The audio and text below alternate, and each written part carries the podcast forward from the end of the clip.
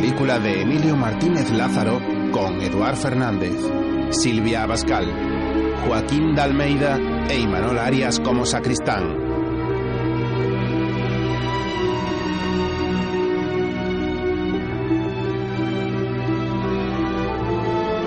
La voz de su amo, una película española de género thriller del año 2001, con Ana Otero, Joseba Paolaza, Alicia Agut, Miguel del Arco, Aitor Mazo, Ion Gabella y Pepo Oliva, entre otros actores.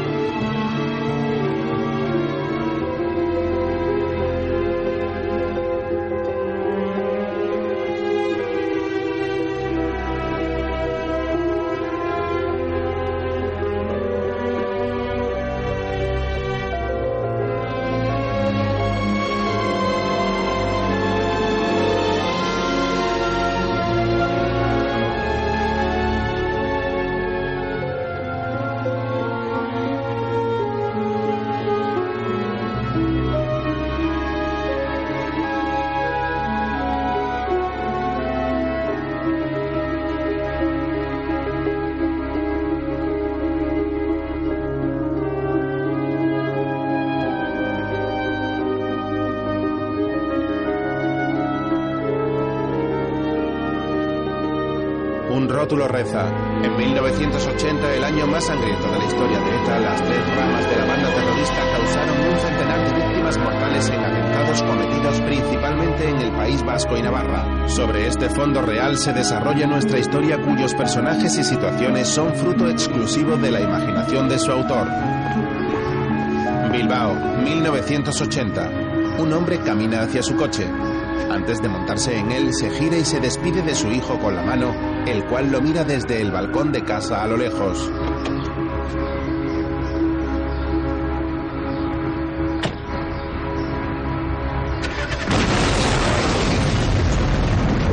El coche explota. En otro lugar, un hombre escucha la radio en el coche a la vez que rellena un crucigrama y hace guardia ante una casa. Maurel Jiménez, de 32 años de edad y natural de Almería, ha fallecido esta mañana a resultas de una bomba instalada en los bajos de su vehículo en una acción terrorista que todavía no ha sido reivindicada.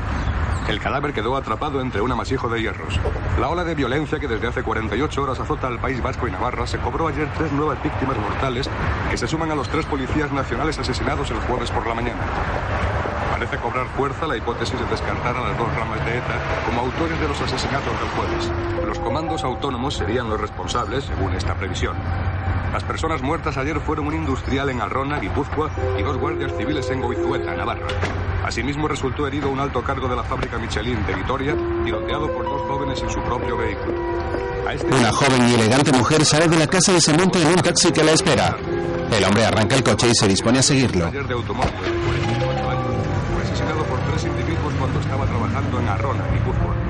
Según vecinos de la localidad, Justo Roca había vivido allí toda su vida. No se le conocían ideas políticas y tanto él como su familia eran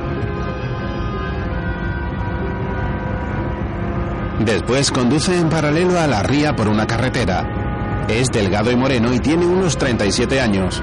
Se muestra cansado y bosteza mientras conduce.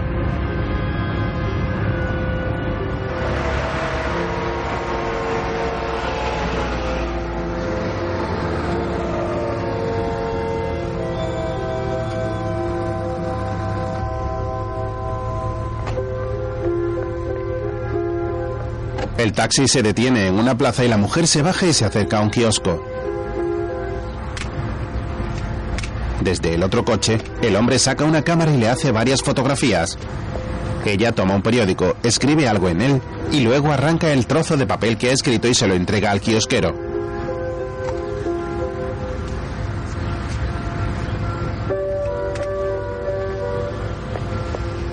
Tras eso se marcha y tira el periódico en una papelera antes de montarse en el taxi.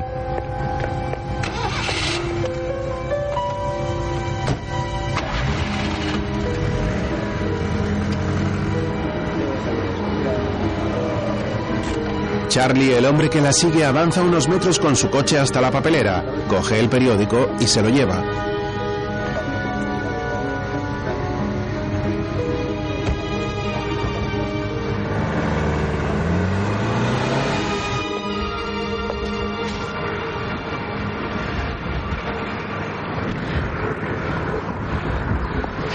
Después, la mujer está en mitad de la calle junto a un puerto marítimo. Mira de un lado a otro con gesto nervioso esperando a alguien. En su coche, Charlie está echado hacia atrás fumando un cigarrillo. De pronto, un coche aparca cerca de la chica y Charlie se incorpora para tomar unas fotos. Un hombre con media melena se baja y se acerca a la joven. Ambos se abrazan de modo cariñoso.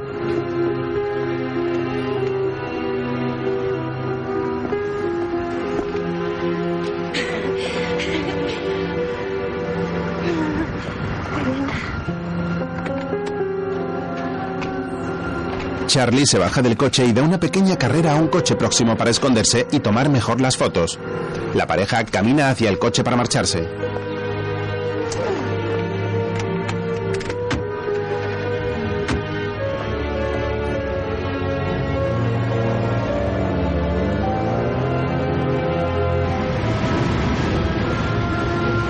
Luego los sigue por una carretera que rodea una montaña junto al mar.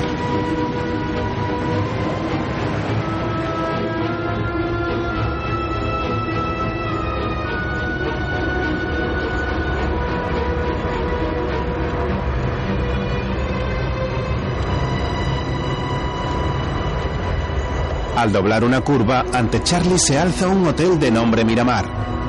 Charlie lo mira un tanto escéptico y sigue conduciendo hasta aparcar justo al lado del coche de la pareja, la cual ya se está encaminando hacia el interior. Más tarde camina por una pasarela bajo un paseo marítimo y observa desde lejos el hotel.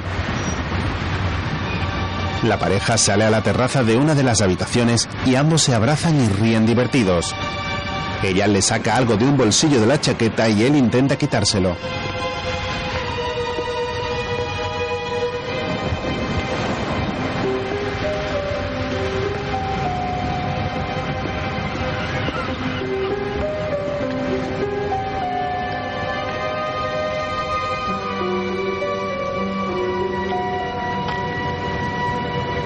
Charlie se acerca al coche de la pareja e intenta abrir la cerradura con un trozo de metal. Cuando lo consigue, se sienta en el asiento del copiloto y registra la documentación de la guantera.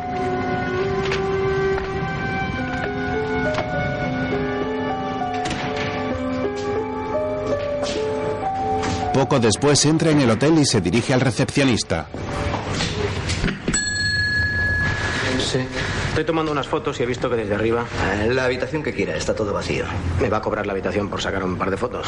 ¿Qué tipo de fotos? Gaviotas. Soy ornitólogo. No tiene aspecto de ornitólogo. Aunque la verdad es que no tengo ni Le ofrece un billete. aspecto de un ornitólogo. Voy a avisar. Suba y elija la que más le guste.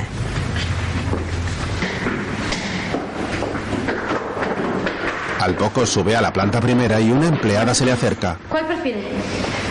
La que quiera menos la del fondo, es la única que está ocupada. Pues deme la del lado, da igual.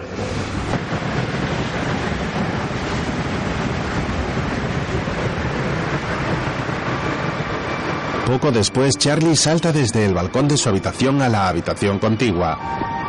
Se acerca a la ventana y comienza a hacer fotografías de los dos, los cuales están sobre la cama. Él está desnudando a la chica, la cual se muestra algo aletargada. En la mesilla de noche, junto a un cenicero, hay una jeringuilla, medio limón y una papelina. Charlie toma fotos a todos los detalles mientras el hombre continúa quitándole la ropa, dejándola casi desnuda.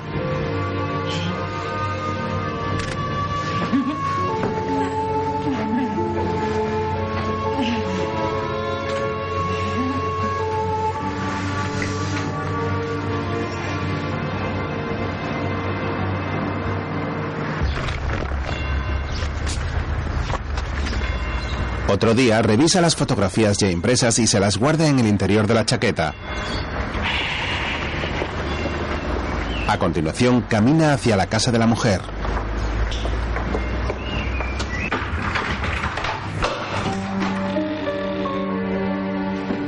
Abre la puerta con una llave y pasa al interior de la misma, la cual parece que está vacía.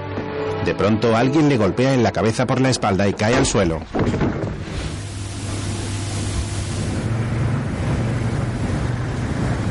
Al poco vuelve en sí tumbado en el suelo y la mujer se le acerca.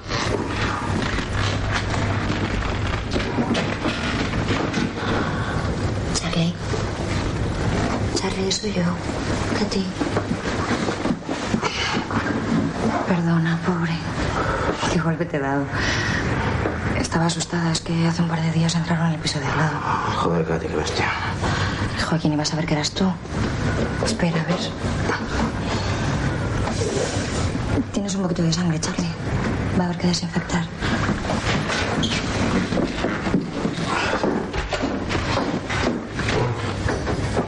Oye, ¿te ha dado la llave César? No creo que a él le hiciera mucha gracia compartirme contigo. No creo que al señor Oliveira le gustara compartirte con nadie. Bueno, César tampoco tiene por qué saber todo lo que yo haga, ¿no? ¿Para eso me tiene a mí?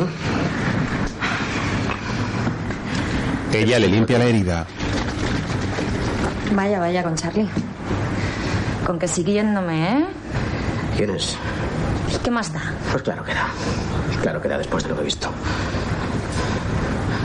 ¿Y qué es exactamente lo que has visto, señor Mirón? Él le examina Uy, los frío. brazos. Frío, te vas a helar, te vas a helar. ¿Qué? Forcejea con ella empujándola a la cama. Templadito. ¿Más templado? Ahí te vas a quemar, Charlie. ¿Lo ves? Te quemaste. Le descubre el pinchazo en la corva.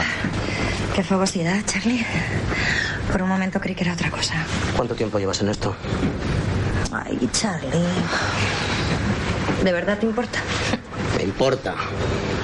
Sino porque coño he subido. Eres tan. tan buena persona.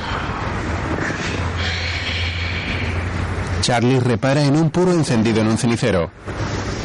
Todavía tienes ese puro encendido. ¿Es otro novio? Estaba aquí cuando llegué, ¿no? Eso no es asunto tuyo, Charlie. ¿Vas a contárselo? Claro, para eso te paga. ¿Qué te paga por follar? A ser jefe. Ese tío solo es un fantasma. Y tú no eres más que la sombra de un fantasma. Por la noche, Charlie llega a un bonito chalet con árboles y setos. Camina por el jardín y dos perros acuden a recibirle.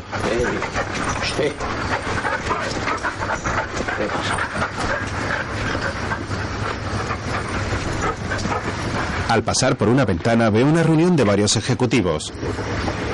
Sigue caminando hasta la cocina donde hay varios guardaespaldas sentados y dos cocineras trabajando.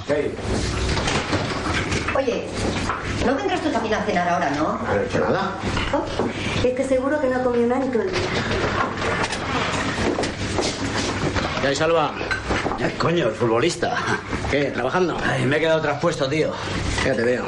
Llevo desde las 7 de la mañana sin parar. ¿Quién sabe si les queda mucho? Ni puta idea. Deben estar repartiéndose el mundo. ¿Qué tal el portugués? Pues se porta bien, la verdad. ¿Qué busca? Las fotos, joder. ¿Estaban aquí? Oye, no te dejes eso ahí, ¿eh? Vale. Estate quieto. Recuerdo En la reunión, cuando tuve que convenceros para invertir de que fuerais los primeros. Y durante siete años nos hemos beneficiado mucho de mi existencia de entonces. ¿Me equivoco, Santiago? Pero el mal momento de liquidez que atravesamos ha hecho pensar a algunos, como Santiago, que es la hora de retirarse. Pero yo creo que hay que dar la cara frente a los pequeños inversores y pedirles paciencia. Me parece que si damos la cara, nos la van a partir. Que pasemos un mal momento no significa que dentro de algunos meses no vuelva a crecer la confianza. No sé. En esto como en el juego, hay que saber retirarse oportunamente. Y tú deberías de saberlo mejor que nadie, César. Hace meses que no encontramos nuevos inversores. Y sin nuevos inversores no hay beneficios que repartir. Esto no va a volver a ser rentable. A mí ahora lo que me parece más rentable es hacer las maletas con mi familia. Y si fuerais prudentes, seguiríais mi ejemplo. Luego Charlie mira embelesado a una guapa adolescente de unos 17 años de pelo rubio que duerme en el sofá cuando llega César Oliveira. Buenas noches. Pero esta pobre se ha quedado dormida. ¿Qué tal el tuyo? Ven, ven conmigo. ¿Se ha visto con ese tío? Pues con dos tíos. Bueno, con tres si contamos un kiosquero. ¿Un kiosquero? Vaya con Katy. ¿Y se lo hace con todos a la vez o primero con uno y después? No, con uno, en un hotel. ¿Los otros? El kiosquero no tiene importancia. Le anotó una dirección, algo así. ¿Y el tercero? A ese no lo vi, pero estaba en su apartamento cuando llegué. Te dije que la siguieras, no que hablaras con ella. No sé, pero era Katy. Me dio pena. Ah, al amante le quité la documentación del coche. Siempre tan eficaz. Hilario Montesinos. Seguro que es más joven. Pues más o menos como usted, pero la edad no tiene mucho que ver. Katy se interesa más por la heroína que por los hombres. Así que drogas. Montesinos se la pasa. Siempre he necesitado más dinero. Esa es la explicación. Joder, qué cabeza. Mientras conversan, César trata de abrir una caja fuerte. Al no acordarse de la contraseña, va hacia su escritorio y consulta un pequeño cuaderno ante la mirada de Charlie. A continuación, vuelve y gira las ruedas hasta que la abre. Saca de su interior un maletín que entrega a Charlie. Esto se lo das a. ¿Cómo se llama? El guardaespaldas de su urbano. Salva. Se lo das a Salva. Y que no lo suelte hasta que esté en lugar seguro, ¿eh?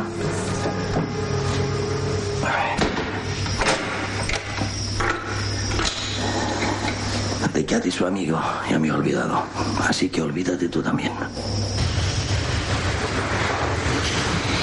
En el salón, la atractiva joven vestida con uniforme escolar despierta y comienza a desperezarse hasta que se incorpora en el sofá. En la sala de al lado, Charlie está sentado. ¿Qué haces ahí? Mira que eres raro. Siempre estás solo por los rincones. ¿Qué haces tú levantada a estas horas? Charlie, ven. Acércate. ¿Para qué? Tú acércate.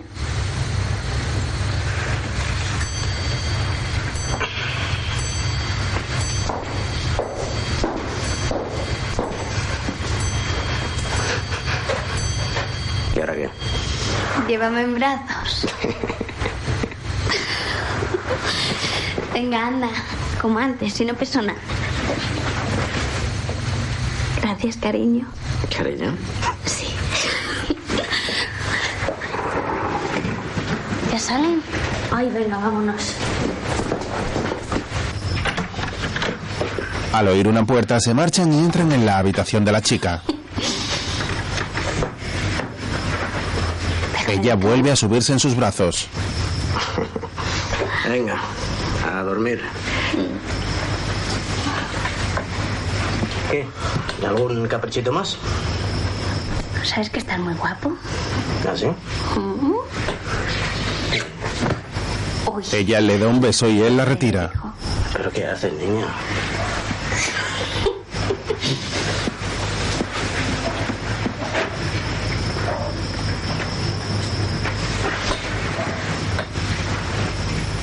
Charlie se asoma a la ventana y ve cómo los hombres salen a la calle. Desde la cama, la chica le mira sonriente. mírame, tonto.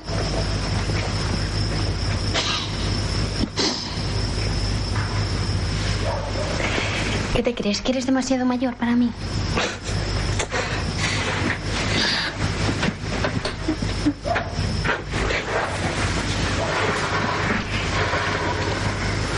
Camina hacia él, le toma el brazo y se lo pasa por encima del hombro. Ella le toca la entrepierna.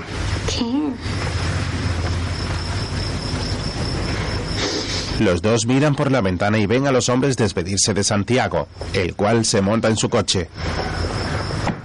Marta intenta morder la oreja de Charlie y este vuelve a apartarse. Quita esa mano, Marta.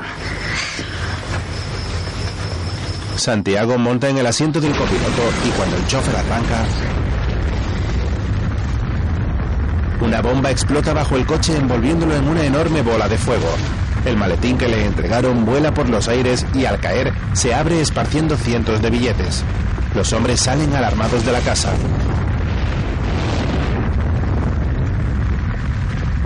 César se acerca al vehículo y Charlie se lo impide. Marta también ha bajado para ver qué sucede. César y Charlie miran al suelo donde están ardiendo algunos billetes con gesto de rabia.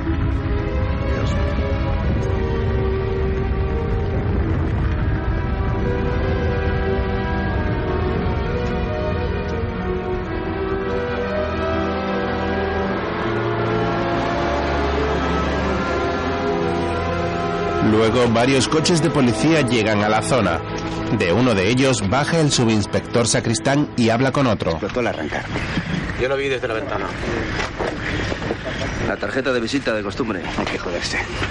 ¿Quién estaba vigilando los coches? ¿Qué tenían contra Zurban?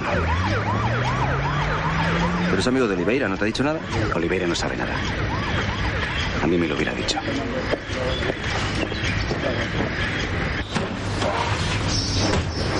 Al día siguiente, Charlie está sentado en el salón de la casa cuando entran las dos asistentas.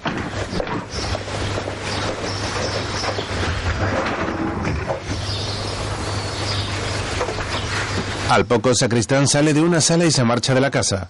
Charlie se acerca a César. Siento haberle fallado, señor Oliveira. ¿Pero qué dices, hombre? Mi trabajo es evitar que ocurran estas cosas. Por Dios, aquí estas cosas ocurren continuamente. Aunque nunca te imaginas que vaya a tocarte a ti. Lo que me preocupa es Marta. A mi lado corre mucho peligro. ¿Qué piensas tú? Que deberían desaparecer los dos. Necesito algo de tiempo. Si su madre estuviera viva, las mandaría lejos. Se me ha ocurrido que Marta podría ir a tu casa. Nadie puede imaginarla ahí. ¿Y Marta qué dice? Marta, Marta te adora. Le parecerá una idea estupenda. Claro que tendrá que dejar de ir al colegio, pero eso es lo de menos. ¿Qué te parece? Lo que usted diga. La verdad es que eres la única persona en quien confío. ¿Saki? Otro día, Por dentro tiene mejor pinta. Está guay. Me gustan los pisos.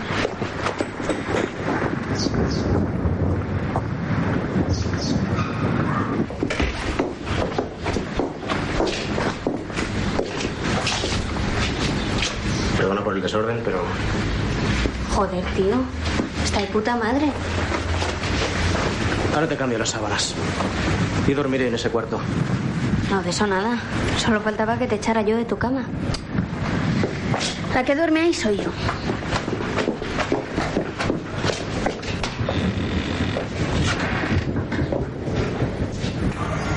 Marta se marcha a la otra habitación. Al día siguiente, la joven está durmiendo en su cama cuando la despierta una leve humareda que entra en su habitación.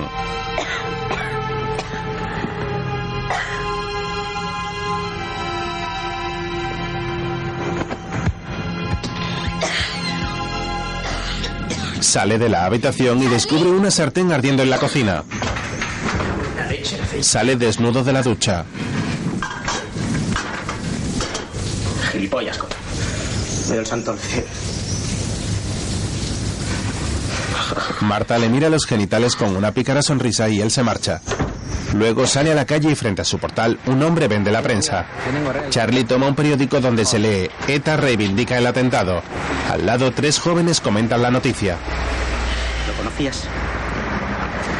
¿Pero por qué? Algo habrá hecho. ¿Algo habrá hecho? ¿Algo habrá hecho? Suéltalo. No, Charlie, no. Tranquilo, tío, tranquilo. Cabrón, repite lo que has dicho, cabrón, repítelo. Trágate eso, repite. Vale. Le mete en la boca una página del periódico a uno de los jóvenes y se marcha. Luego. Así que a ver si lo hacéis también como él.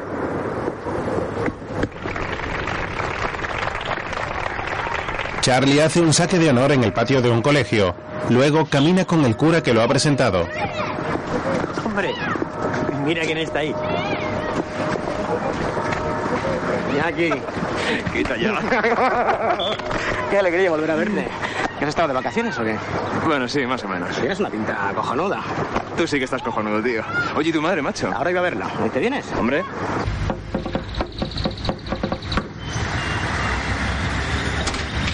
A la madre. Carlos, hijo, se me había olvidado que ibas a venir con esta cabeza. Doña Carmen, ¿cómo está? No se acuerda de mí. Soy Iñaki. Iñaki, madre, me amigo. Iñaki, adentro. ¿Qué tal estás? yo bien, pero os quedaréis a comer, ¿verdad? ¿No has comido? No sé, ¿qué hora es? Muy tarde ya, tenías que haber comido. No pasa nada, no pasa nada. Esto no puede seguir así. ¿Te vas a venir a casa conmigo? ¿Por qué, Carlos? Aquí estoy muy bien. Venga, vamos a comer. A ver qué tienes en la cocina. Algo me habrá subido Javi de la tienda. Venga, que de la comida me voy a ocupar yo. ¿Cómo te lo agradezco, Iñaki? Marta.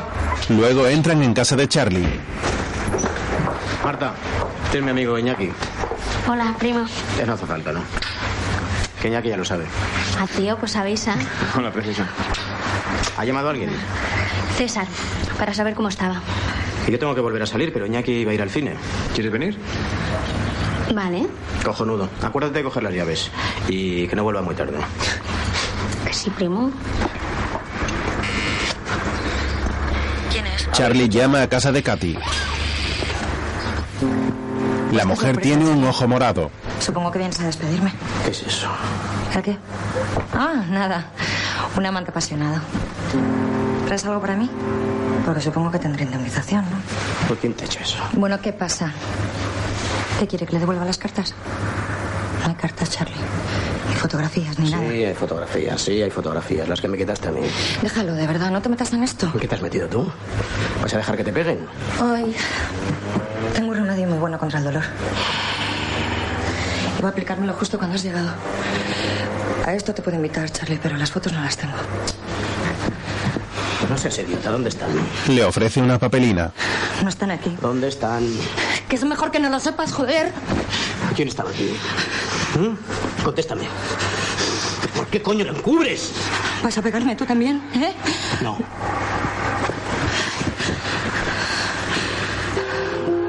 Dime quién es. Si te lo digo, te matarán, Charlie, igual que van a matarme a mí. Tienes que ayudarme. Necesito dinero para irme, tengo que desaparecer. Ayúdame. Ayúdame.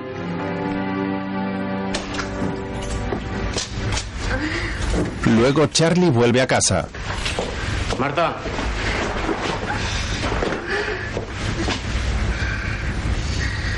¿Será posible este hijo de puta? Se acerca a la puerta del cuarto. Iñaki. No está. Se retira y se acerca al frigorífico.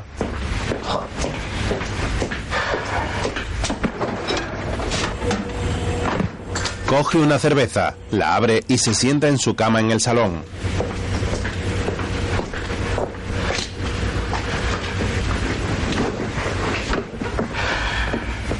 Al poco, Marta sale de la habitación con un joven de su edad y lo acompaña a la puerta ante la mirada de Charlie.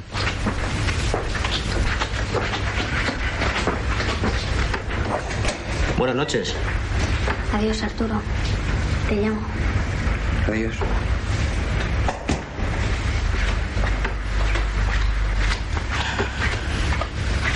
Marta,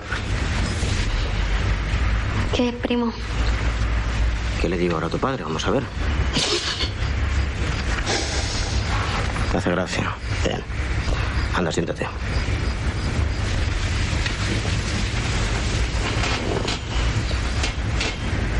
¿Qué le digo? Ay, Charlie, no seas tonto. Dile lo que quieras. ¿Que es tu novio? Mm. Es muy rico, pero es que es un poco soso. A mí me gustan más mayores, como tú. Bueno, pues aquí ni mayores ni pequeños. Entre otras cuestiones por razones de seguridad. De seguridad. De seguridad, sí. Y porque me da la gana. Y frente a Otro día, César por Oliveira da una conferencia. La coyuntura favorable y abandonando al menos el síntoma de debilidad, nosotros estamos en esta actividad para quedarnos. Nuestra vocación es permanecer como empresarios de inversiones en bolsa. En los dientes de sierra de este gráfico se puede ver que estamos a punto de entrar en un periodo alcista. Varios jóvenes entran a sabotear la conferencia. Se han traído a todos en autobús desde Mendive. Pero preguntaron en Ibaizarra. De allí venimos. A nosotros también nos contaron este cuento chino. Pero hombre, si eres inversor, no hay inconveniente que te dirijas a la Junta. Pero, si me perdonas, tus palabras suenan más a política que a otra cosa. No, no, yo no hago política. Pero esto es una puta estafa. Claro. Aquí solo se forran cuatro. Los que están ahí arriba. ¿Quieres subir? ¿Quieres ocupar mi sitio? Ven, habla desde aquí. Pero deja ya ese ton de mitín. Nosotros todavía no hemos visto ni un duro. ¡Esta champán bateré! ¡Ey! ¡Suelta, perro! Sabemos quién eres. ¡Dale, no se me olvida! Charlie le agarra por el cuello y forcejea con él para echarlo de la sala.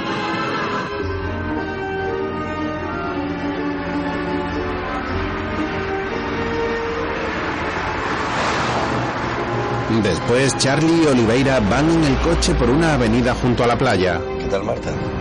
Bien, muy bien. Yo creo que le encantó la idea de ir a tu casa. Estás muy pensativo, Charlie.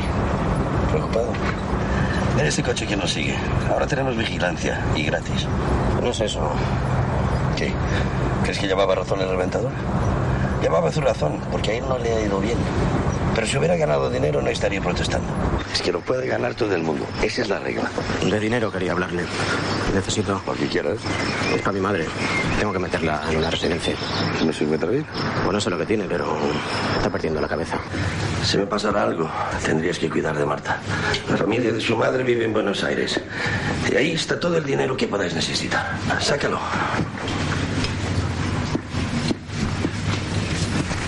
Charlie coge algo de dinero de la caja La fuerte. mayoría nos da dinero negro. ¿Sabes lo que quieren? Lo que todo el mundo, no pagar impuestos. No te imagines que son tan inocentes. Ponlo aquí. ¿Cuánto necesitas? No, mucho menos. No, pero ¿cuánto? Cógelo. Bueno. Toma. Lo que sea. Pero que tu madre esté bien atendida. Gracias, jefe. No me des las gracias. Y sobre todo no me llames jefe. No seas sortero, hombre. Golpe franco que saca Luego Charlie ve la tele en su cama y al oír la puerta se incorpora.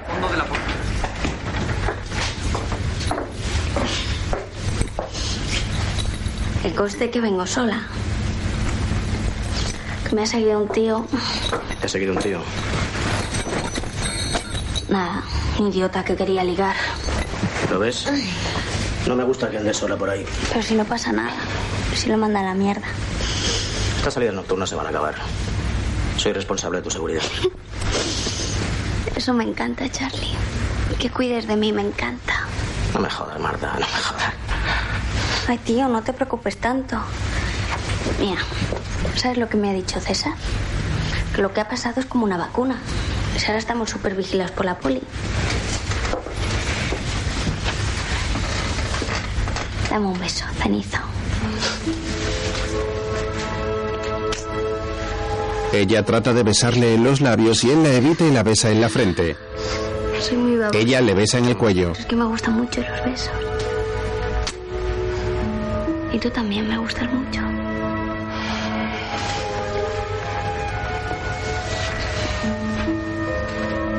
Que estás aquí porque estoy un poco asustada. Mi padre se ha metido en un buen lío, ¿no? Dime lo que piensas. Estos negocios son complicados. Lo malo es que se metió en la política de por medio. Ya, pero esa gente la ha estafado o no. Para mí lo que cuentan son las personas. Cada uno te contará su versión, pero yo prefiero no preguntar. A mí lo que diga tu padre va a misa. Pues a lo mejor mi padre no es ningún santo. Ella intenta besarle en los labios y él aparta la cara.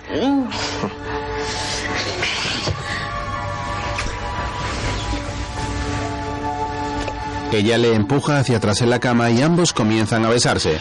De pronto él reacciona y se incorpora. No me jodas, Marta. Cama. No. A dormir. Venga, va.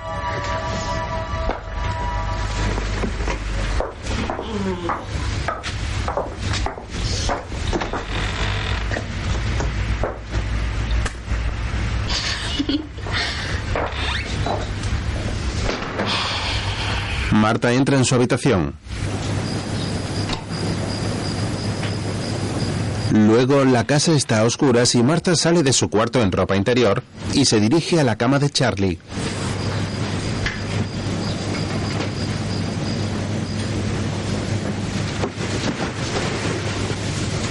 ¿Qué hace? Deja que me quede. Es que me ha entrado miedo. Que no, Marta. Joder, ¿qué cosas tienes? Ay, venga, que no voy a hacerte nada. Ay, ¿yo qué? A lo mejor soy yo el que te hace algo, ¿no? Ay, tío, no seas antiguo. Deja de pensar en follar. ¿Que yo? ¿Que yo estoy pensando en follar? Bueno, yo tampoco. ¿Dónde está el problema? Fuera. Joder, no sé.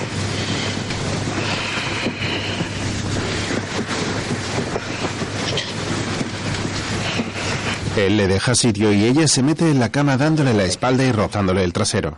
Que sí.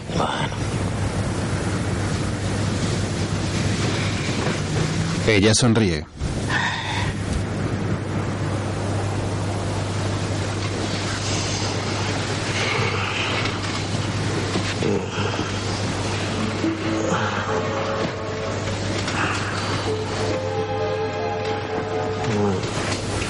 Más tarde, él está dormido y ella se gira hacia él buscándolo de nuevo. Entre sueños, él se muestra receptivo. Marta se despoja de sus bragas y comienza a besarlo.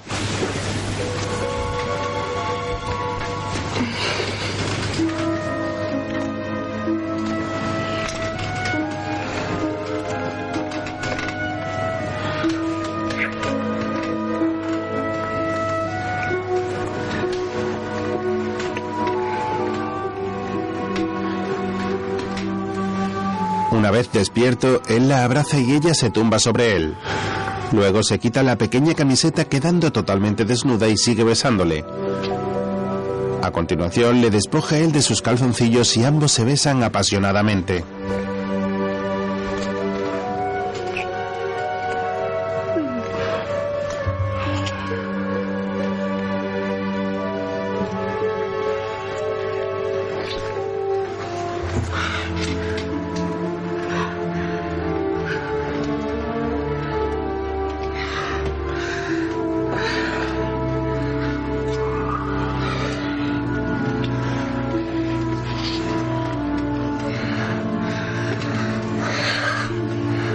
Amanecer ambos están dormidos en la cama. Venga. De acuerdo. En un par de horas estoy con usted. Bien. Marta. Bien, bien. Bien, Un poco aburrida igual, pero bien. Venga. Adiós. Buenos días. César, ¿no? Para ver cómo está su niña. Tranquilo, ¿eh? Que soy una tumba. Tenemos que borrarlo de la cabeza esto, Marta. ¿eh? Como si no hubiera pasado. Ah, pero sí que ha pasado. Vale, ya, pero... Pero no, no se va a repetir. Oye, venga ya, que no es para tanto. Mm, ¿Quién se ducha primero? Buenos días. Más tarde, Charlie le abre la puerta a Iñaki. No me jodas que ya habéis desayunado. Estaba preparando el café. ¿Y la primita no se ha levantado? Hola. Hola. Marta sale del baño y cruza el salón completamente desnuda ante el asombro de Iñaki. Pero Charlie jugaba mejor que tú, ¿no? Este metía los goles, pero yo era el que creaba el juego, ¿no? Sí. Iñaki dirigía el equipo, pero sin moverse, a voces, señalando a todo el mundo lo que tenía que hacer con los brazos. ¿Pero qué dice? No le haga ni caso. Si no tocabas la pelota. O sea, al terminar el partido había hecho un hoyo en el suelo de tanto dar vueltas en el mismo sitio, ¿o no? Dame.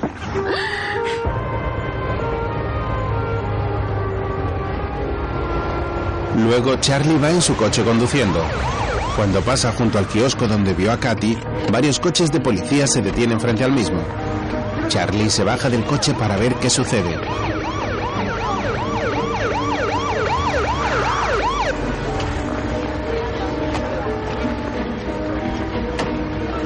Algunos curiosos se acercan y la policía trata de dispersarlos. Uno de los policías levanta el cuerpo del kiosquero, muerto con un disparo en la frente. Charlie contempla la escena y más tarde llama a Katy desde una cabina de teléfono. Ya tengo el dinero. Si no te encuentro antes, ni se te ocurra moverte de ahí hasta que llegue.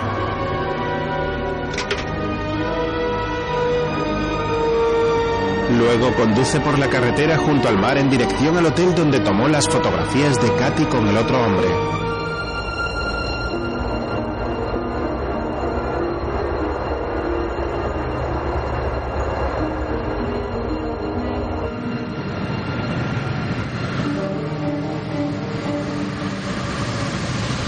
Al pasar por la puerta circula lentamente y descubre a varios coches de policía, así como una ambulancia.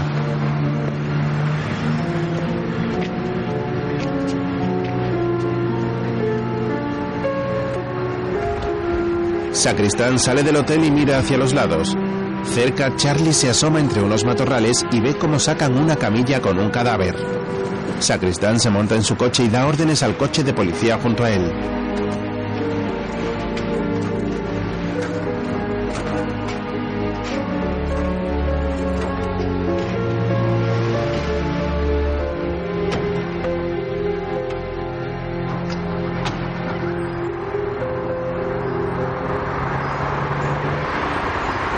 Después, un coche circula por una carretera que atraviesa una montaña cuando de pronto se detiene al descubrir una furgoneta parada.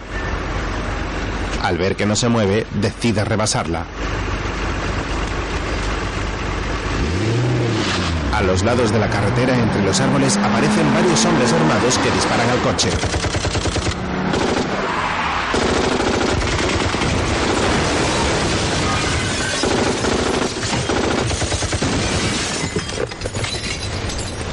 El vehículo se ha salido de la carretera. Uno de los asesinos se acerca al coche y la víctima, aún con vida, le mira. Es uno de los hombres que estaba reunido con Oliveira en su casa. Luego Charlie va en su coche. Hay que sumar una nueva víctima. El automóvil de Fermín Lezcano, socio fundador del controvertido grupo empresarial clave de inversiones, fue ametrallado en el puerto de Urquiola cuando circulaba por la carretera en dirección a Bilbao. Según fuentes de la Policía Nacional, los autores...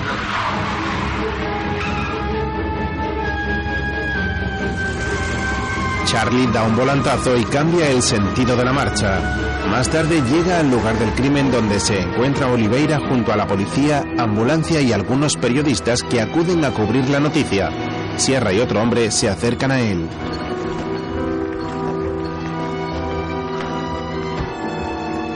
Señor Oliveira, quiero presentarle a Sainz. Acaba de llegar de Madrid. Lo siento, ya sé que eran socios. Es terrible. Terrible. Terrible es una palabra, pero si usted estuviera en mi lugar y supiera que es el próximo, no encontraría la palabra adecuada.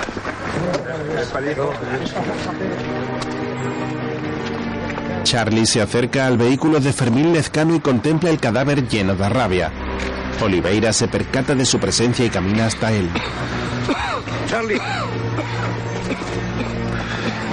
Según Sacristán, Katy les ha pasado la información. ¿Saben dónde vivimos? Las matrículas, todo. Van a casarnos como conejos.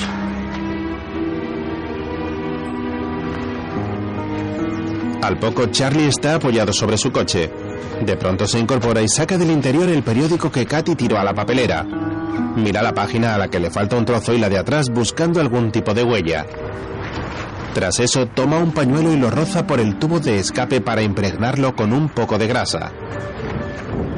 A continuación, lo pasa por la página de atrás y descubre escritas tres matrículas de coche.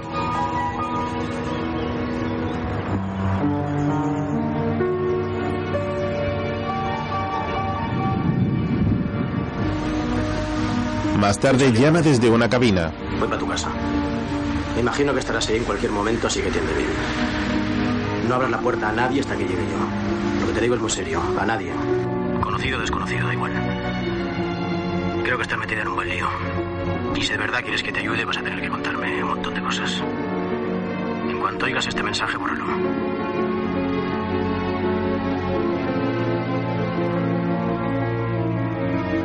En casa, el cuerpo de Katy yace tendido en el suelo con los ojos abiertos.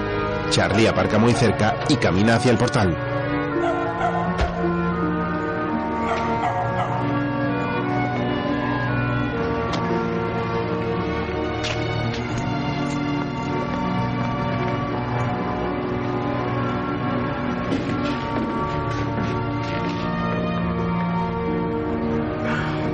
Cuando entra, la descubre en el suelo.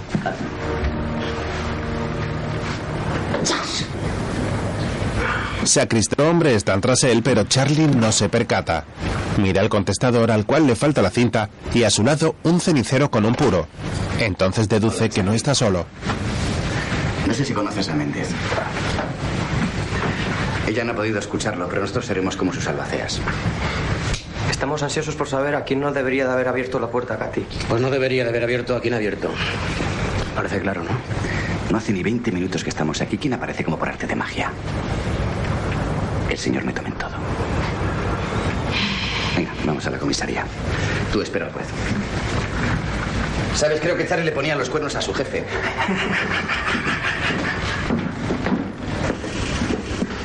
Ese dinero que tenías que darle, ¿por qué le debías dinero? No creo que a ti te cobrase por fallar. Vamos a empezar otra vez. Bueno, bueno, no te pongas nervioso. Yo no estoy nervioso. El caso es que quisiste avisarla de que estaba en peligro. ¿Por qué estaba en peligro? No tengo ni puta idea de quién la mató, si es esa la pregunta. Suponemos quién lo hizo. Lo que queremos saber es por qué. ¿Ah, sí? ¿Quién? Últimamente hay muchos muertos a tu alrededor. Voy a empezar a pensar que es peligroso tener tratos contigo. He hablado con Oliveira. Seguía a la chica por encargo suyo. Nada que ver con su muerte. Bueno, eso habrá que verlo. Lo que acaba de decir es por fidelidad. ¿O no, Charlie? Él es un profesional. Y tiene su secreto profesional, lo mismo que los periodistas y los curas. El puto secreto nuestro de cada día. Mira, tomar un café. Méndez da un suave cachete a Charlie y este se pone de pie desafiándole. Eh, eh, eh.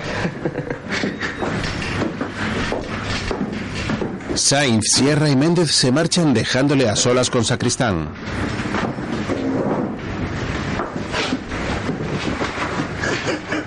Tu jefe es la hostia. Empezó a inventarte coartadas antes de saber lo que había pasado. Así que ya le puedes estar agradecido.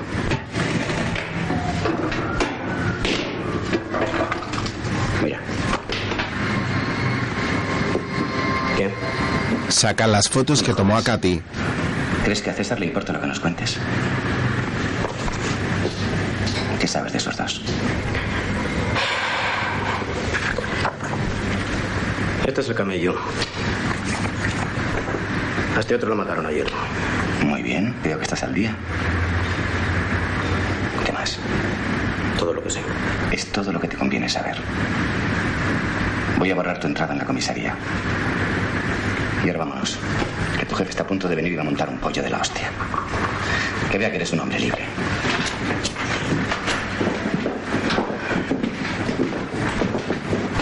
Cuando se disponen a salir, Charlie roba una de las fotografías y se la guarda. Fuera, César Oliveira charla con Sierra y Sainz. Uno delante de mis narices. Y la primera detención que hacéis es la de mi hombre de confianza. Hostias, podíais apuntar mejor y coger a algún culpable para variar, ¿no? Oliveira, no me montes el pollo aquí, hombre, no me jodas. ¿No ves que hay mucho funcionario nuevo? ¿Qué van a pensar de que te dejemos hablar así? Mira, vosotros no sois precisamente nuevos. Así que decida esta pandilla de aficionados que empiezan a tratar a los terroristas como nos tratan ellos a nosotros. Eh, un momento, un momento, déjalo, Sierra, déjalo. Que en el fondo tiene razón. César León titular, el escándalo de clave, miles de depositantes estafados. Señor Oliveira, Marta, que no aguanta más en mi casa. No la pude convencer. Mañana estará de vuelta. Otra contrariedad. Bueno, ya pensaremos algo. Fue Sacristán quien me quitó las fotos en casa de Katy. ¿En casa? ¿Qué dice el hombre? Sacristán estaba ahí. Bueno, ¿y qué? Pues que ayer por la tarde volví al hotel de la costa. ¿Pero qué coño estás haciendo? ¿Es que quieres que te vuelen la cabeza? A ti y a mí. No se nos ha perdido nada en esta guerra. Bastante tenemos con lo nuestro. Sí, jefe. Que no me llames jefe, joder, Charlie. Así no vamos a ninguna parte. Tienes que seguir exactamente mis instrucciones. Me parece que puedo pedirte algo. ¿Puedo? ¿Estoy en mi derecho? Sí, jefe. Coño, Charlie, sí que soy tu jefe. Pero también soy algo más. Sin mí no serías nada. Serías una mierda tirada de la calle.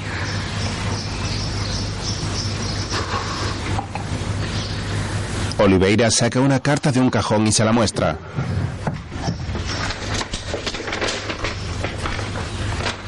Lee. Mira el sello del final. ¿Te suena? La carta tiene la firma de ETA. Vasco. Le voy a tener que pagarles un montón de millones. Y voy a pagar, Charlie. Voy a pagar porque estoy cagado por Marta. Porque no tengo el derecho de dejarla de sin padre. Pero se van a joder. Se van a joder porque voy a darles el dinero de los suyos. A esos que dicen que están protegiendo.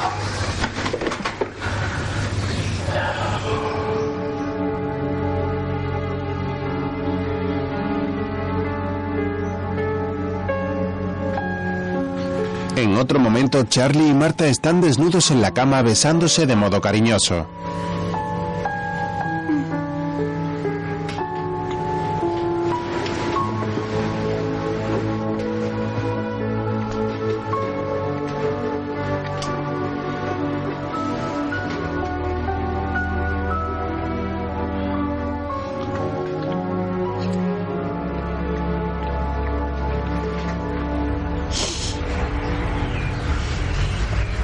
Tienes que volver con el chaval aquel del otro día.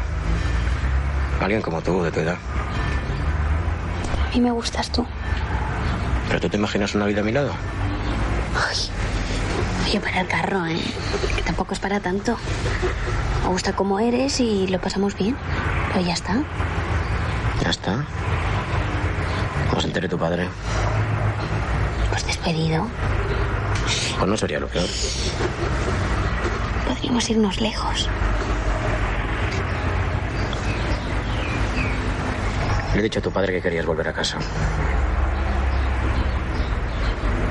De la mierda, Charlie. ¿Por qué le dices eso? Que me dejes ya en paz. Al poco salen de la casa.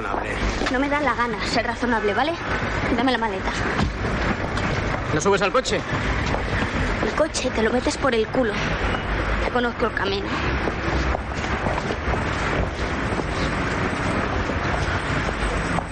Marta se marcha calle abajo. Luego Charlie y Oliveira van en el coche. misa y luego vendréis a recogerme. ¿Y eso les ha dicho? ¿Por qué no? Es domingo.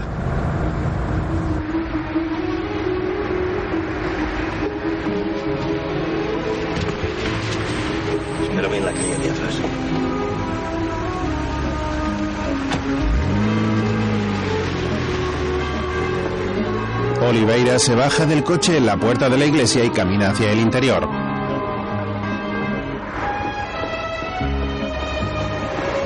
A la salida, Charlie le recoge en la calle trasera.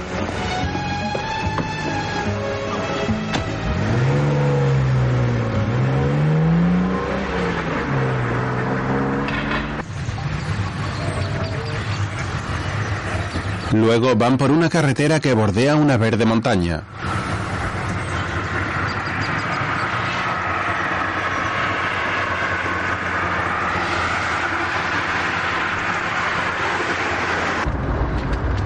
Charlie, estamos llegando. Es por ahí a la izquierda.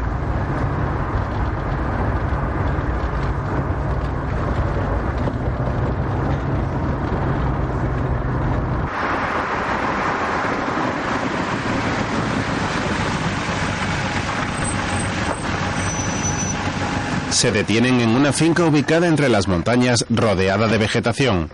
Cerca, un hombre trabaja la tierra. Oliveira lleva en sus manos un maletín. Casero trabajando. Tranquilo, Charlie.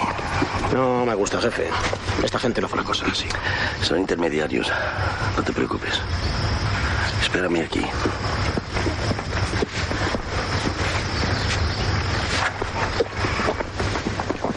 Déjenme ir. No, tengo que ser yo solo. Las instrucciones son claras. Solo es una operación comercial.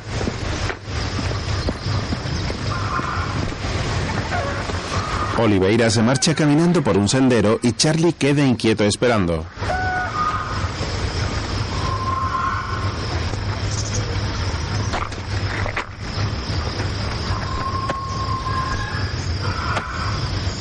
Mira con cierta suspicacia al hombre que está arando y luego hacia la casa donde ha entrado su jefe.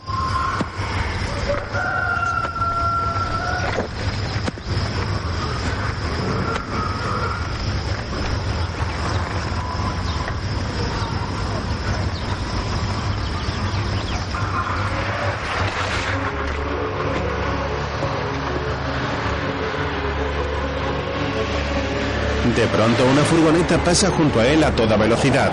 Cuando la rebasa, Charlie ve por la ventanilla a Oliveira, al cual se llevan secuestrado. Corre a su coche y se monta presuroso. Al pasar la furgoneta empuja un carro con alpacas de paja, las cuales caen a la carretera.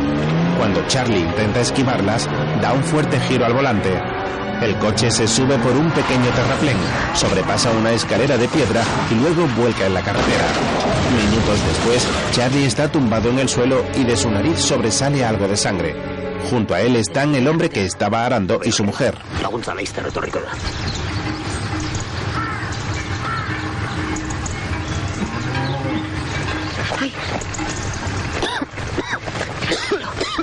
Quieto, chaval, no te muevas. Que no estás tú para muchos vaivenes. Hay que avisar a la policía. La ambulancia está en camino. Escúcheme, escúcheme. Acaban de secuestrar a un hombre. Aquí mismo. Hay que avisar. Nos han llevado en una furgoneta blanca. ¿Y tú cómo lo sabes? Mi jefe, César Oliveira. Un hombre muy importante. Teléfono, ¿dónde coño hay un teléfono? Ese teléfono es solo para llamar al médico y al cura. Ya les contarás a ellos. Y si trabajas para ese César Oliveira, es mejor que no lo cuentes por aquí. Yo ver no vi nada. Yo estaba lo mío. ¿Cómo que no vi nada? Te vi la furgoneta. No lo llevamos. Espera, hombre. Usted la furgoneta blanca no la había visto antes. ¿Qué furgoneta me dice? Por aquí pasan muchas de esas. Hay que joderse. Charlie, Sainz y Méndez interrogan al campesino otro día. Al poco llega Sacristán en un coche.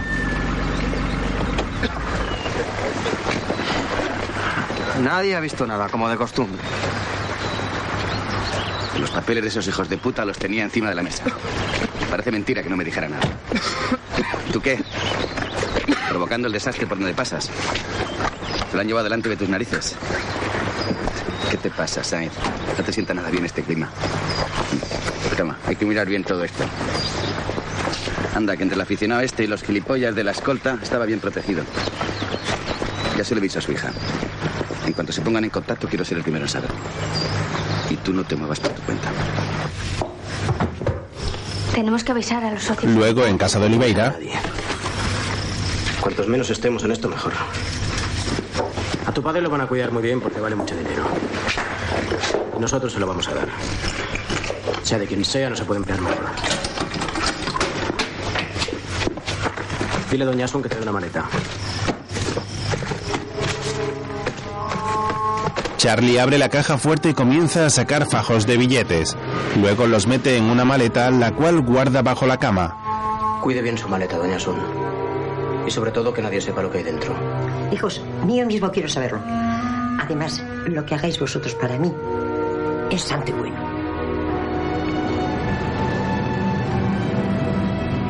Otro día, Charlie se reúne con un hombre en un restaurante junto a la playa.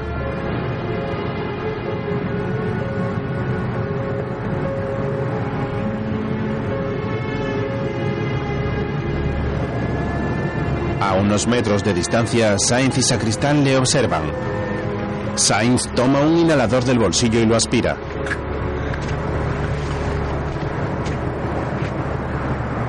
Cuando termine nos lleváis al abogado y le colocáis en su sitio. Yo hablaré con ese chico listo. No hay ninguna garantía, pero es verdad que ya lo hice otra vez. ¿Tenéis idea de quién ha sido? Parece que está claro, ¿no? Me refiero a qué rama de ETA. O quizá los comandos autónomos. Los tres grupos actúan por su cuenta. Enseguida darán señales de vida. Hay que moverse con mucho tiento. Los contactos son muy delicados. Pero lo haré. Si puedo evitar un poco de sufrimiento a este pueblo, lo haré. No estamos hablando de ningún pueblo. ¿Cuánto vas a cobrar tú? Bueno, dependiendo de la cantidad que pidan, ya hablaremos, ¿no? ¿Qué puedo decirle a la hija? Tranquilízala. Seguro que lo tratan bien. Si se paga estas cosas, al final se arreglan.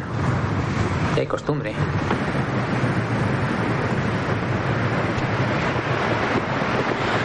Una vez finalizada la reunión, Charlie camina hacia su coche.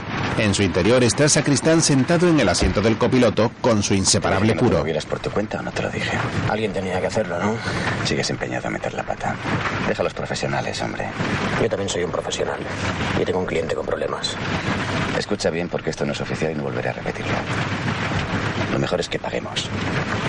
Pero los contactos los hago yo y no el inútil ese con el que hablabas.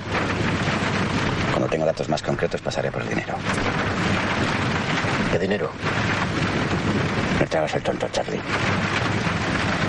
Primero habrá que hablar con los socios, vender las acciones. No creo que haya muchas acciones para vender. Pero las cajas fuertes se pueden abrir. Luego Charlie llega a casa de Oliveira y Marta le llama desde la ventana.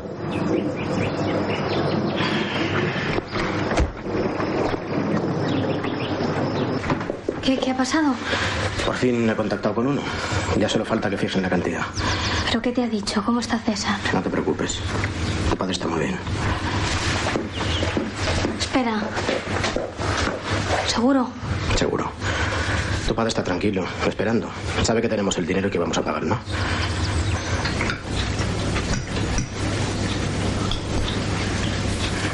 Luego los dos cenan en la cocina junto a las dos empleadas domésticas.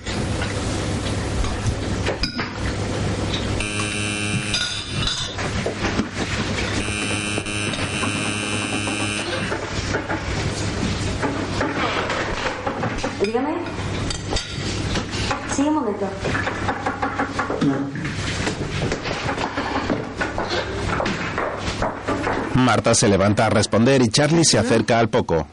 Hola. No, no puedo. Tampoco. Que no, de verdad que no puedo. ¿Por qué no? Hostias. Oye, niño, lo has oído ya, ¿no? Que no puede, ¿vale?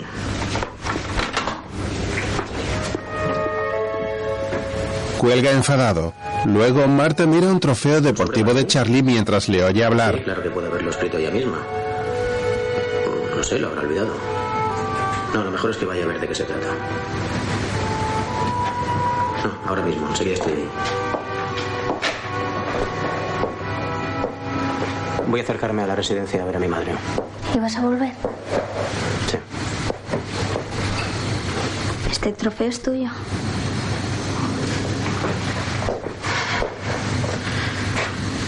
Se lo regalé a tu padre. A tu padre le debo la vida. Después de la lesión, si no llega a ser por él, sería un inválido. Pues entonces yo ahora te la debo a ti. No sé qué habría hecho sola. Te habrías arreglado muy bien sin mí. Oye, mañana me voy contigo, ¿eh? Ni hablar. Que sí, Charlie, que voy a ir. Ya veremos. Me voy que me están esperando. ¿Sabes una cosa? Creo que me he enamorado. Pero tú no tienes que preocuparte. Si estoy enamorada, es mi problema. Es que no sé qué decirte. No digas nada.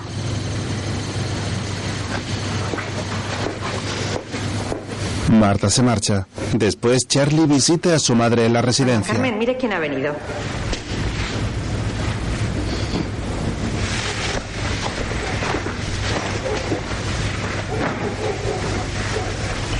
¿Qué tal estás hoy? Estoy bien. Estoy bien. ¿Verdad? Sí. Mire, ahí está el sobre. Se lo íbamos a mandar mañana. Bueno, les dejo. Luego vendré para llevarla a ver la tele. No le conviene estar sola tanto tiempo.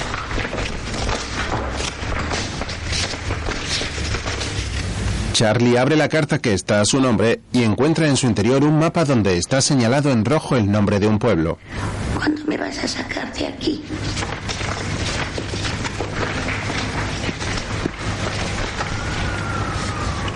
Ahora no puedo, madre. Pero enseguida te vienes a casa. Mira, procura recordar. Mira.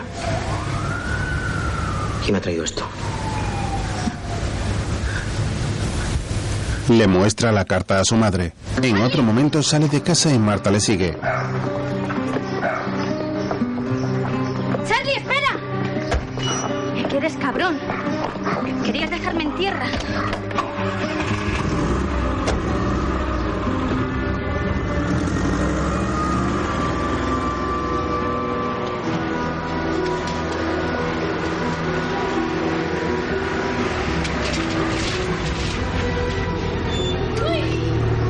Luego ambos llegan en coche a la plaza de un pueblo.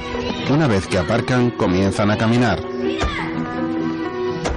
Cerca, varios chicos juegan al balón cuando de pronto la pelota se les escapa y va a parar a los pies de Charlie, el cual la agarra, se la pasa de un pie a otro con gran maestría y luego se la devuelve. Joder, esto es lo tuyo, ¿eh? ¿Dónde está el bar, chavales? Allí. Eres Charlie Peña del juego. Un hombre le habla en la puerta. Todavía le pegas bien. Si no te llegan a cazar, hubieses hecho algo. Una pena. Te jodieron bien, ¿eh, Charlie?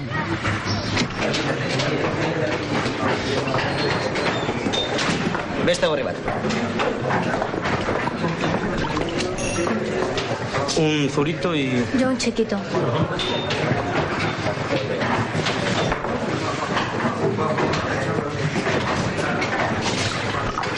¿Qué hacemos? Nada. Esperar. El camarero les sirve y un cliente cercano les mira desafiante hasta que se dirige a Charlie. Menez dugu pistolerorik nahi. Hau lapurtu gaituztenen morrai zikina da. No queremos ni guardaespaldas ni pistoleros aquí. No tenéis nada que hacer. Bastante nos habéis jodido ya. Zugu ba horrela alde egiten utzi. Eh, kanpora, joder, atari zuen kanpora, joder. Izkiri nahi nik. Suelta. Varios hombres se pasan a Charlie a empujones hasta que este cae al suelo. Saca su pistola y les apunta. ¿Vas a disparar o qué, hijo puta? Salen del bar en dirección al coche y se cruzan con Benito, el hombre que habló con Charlie. El resto de hombres salen del bar. ¿Qué pasa, Esteban? ¿Sabes para quién trabaja ese? Benito hace señas a Charlie para que se vayan. ¿Eh? ¿Qué coño sabes? Venga, no te cabres, Esteban. Ese no pinta nada. Déjalo. ¿Qué les pasa? Tuve una agarrada con ese cabrón. Les ha estafado mi padre, ¿no?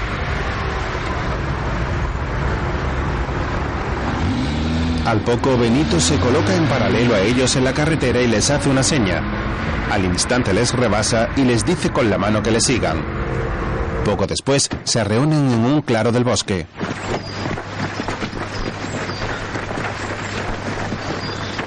¿Tú dejaste el mapa? Gracias por echar una mano antes. De nada, hombre. Son un poco burros, pero buena gente. Yo puedo ayudaros. ¿Cómo? Tienes que fiarte. Vas a tener que pasar a Francia. Te llamaré en unos días. No te diré ningún nombre, pero sabrás que soy yo. Luego, en el despacho de Oliveira, la caja fuerte está abierta y todo está revuelto en el suelo. Charlie y Marta están con las dos empleadas. Pero vosotras calladitas, ¿eh? Como muertas. Así me gusta. Lo que importa es que no han encontrado el dinero.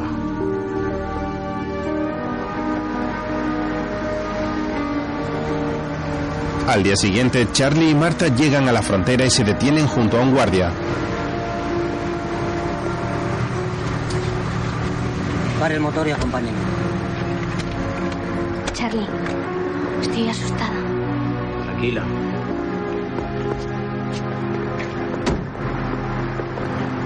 Se reúne con Sainz en un despacho. No vamos a impedir que paguéis. No llevamos el dinero. Ni siquiera sabemos la cantidad. Lo que te pido es que colabores, porque ese dinero va a hacer mucho daño. Solo tienes que fijarte en las caras, en los detalles. Para nosotros es una información muy valiosa. Voy a sacar a mi jefe de este lío. Es lo único que me importa. Tienes que ponerte de algún lado.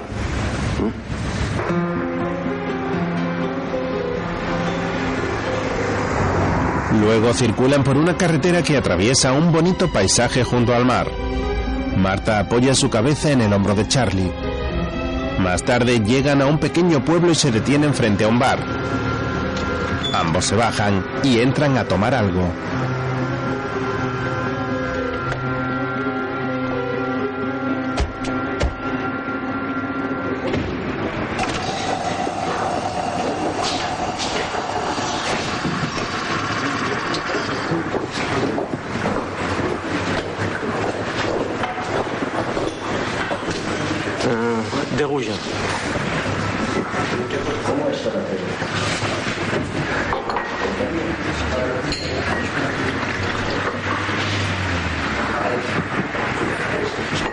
Charlie mira hacia una mesa y dos jóvenes le miran. de golpe, pero hay uno que nos quita ojo.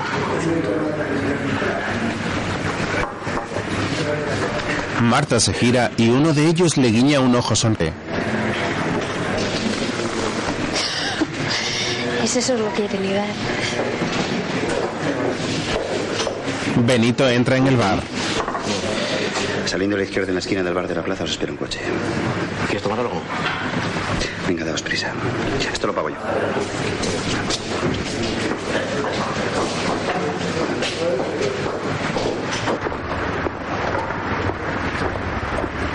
Salen del bar y caminan calle arriba. De pronto un vehículo llega y ambos se montan en el asiento trasero.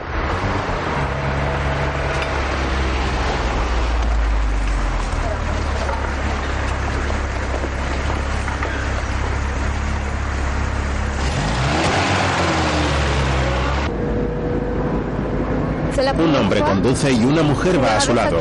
Yo conozco Biarritz. Estuve un verano. C'est joli Biarritz, n'est-ce pas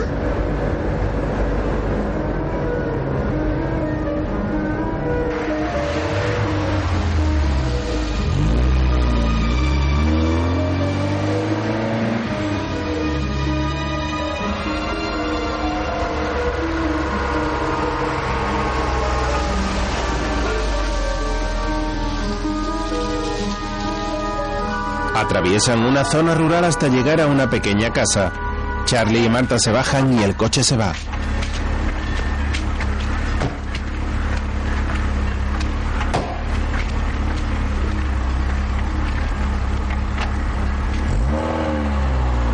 Pasan al interior donde hay dos hombres viendo la tele. Ya estáis aquí. Tú te vienes con nosotros. Tú no. Contigo no tenemos nada que hablar. Ella sola no va a ninguna parte. Venga, hombre, que no nos la vamos a comer. Déjalo, que no va a pasar nada. Venga, vámonos. Charlie, solo se trata de pedir la factura y ya está. Venga, vamos.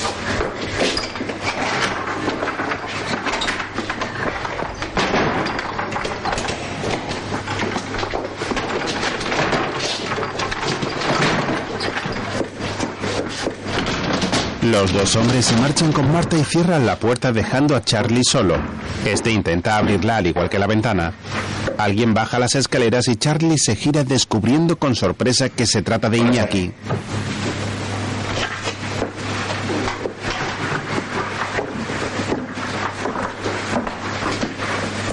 ¿Sorprendido? Empiezo a acostumbrarme. Mis amigos no son como los imaginaba. Aunque supongo que vosotros os reís de los tontos como yo, ¿no? ¿A quién te refieres con vosotros? A ti. Y a mi jefe. Pasaré por alto la comparación. Siéntate, anda. No puedo ofrecerte nada, la casa es prestada. Estoy bien así. ¿Quién más negocia en nombre de la familia? Antes queremos pruebas de que está bien. Y antes abre esa puerta. Está mejor así. No es para impedirte salir, es para no dejar que entren. ¿Que entren quién? Cualquiera sabe. Charlie, nosotros no tenemos a Oliveira. Entonces, ¿por qué quieres hablar con ella? Quería hablar contigo, no con la primita. Por eso se la han llevado. ¿Conmigo? ¿Para qué? ¿Qué haces tú con esta gente, Charlie Peña? Habla claro. Si pagáis y sueltan a Oliveira, debes aconsejarle que se aleje de Euskal Herria. ¿Qué quieres entonces? Puedo enterarme de quién lo tiene y ponerte en contacto. Oliveira iba mucho por la comisaría. Tú debes conocer a un montón de gente allí, ¿no? Esos son los que nos interesan. Piénsalo. Oliveira a cambio de información. Tienes que decidir quiénes son los tuyos. Luego Charlie y Marta van de vuelta en el coche. Tenemos un contacto importante, Marta. ¿Qué? ¿No dices nada?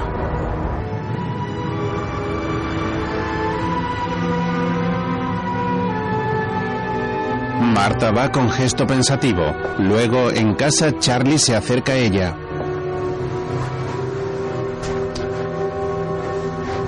Tengo que salir, Marta. Mi madre está peor. Pero enseguida estaré de vuelta. ¿eh? Ni siquiera sabemos si César está bien. Hay que seguir, Marta. Mañana me voy a acercar a un hotel. Creo que fue ahí donde mataron a Katy, no en su casa. Charlie, déjalo. Me parece que no tenemos salida.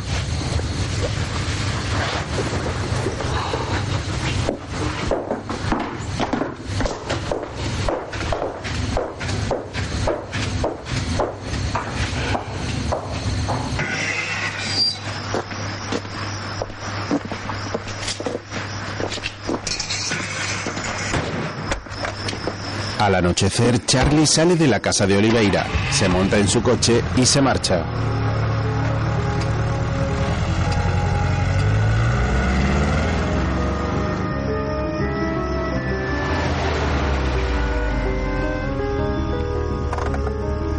Al poco otro coche llega ante la casa y se detiene.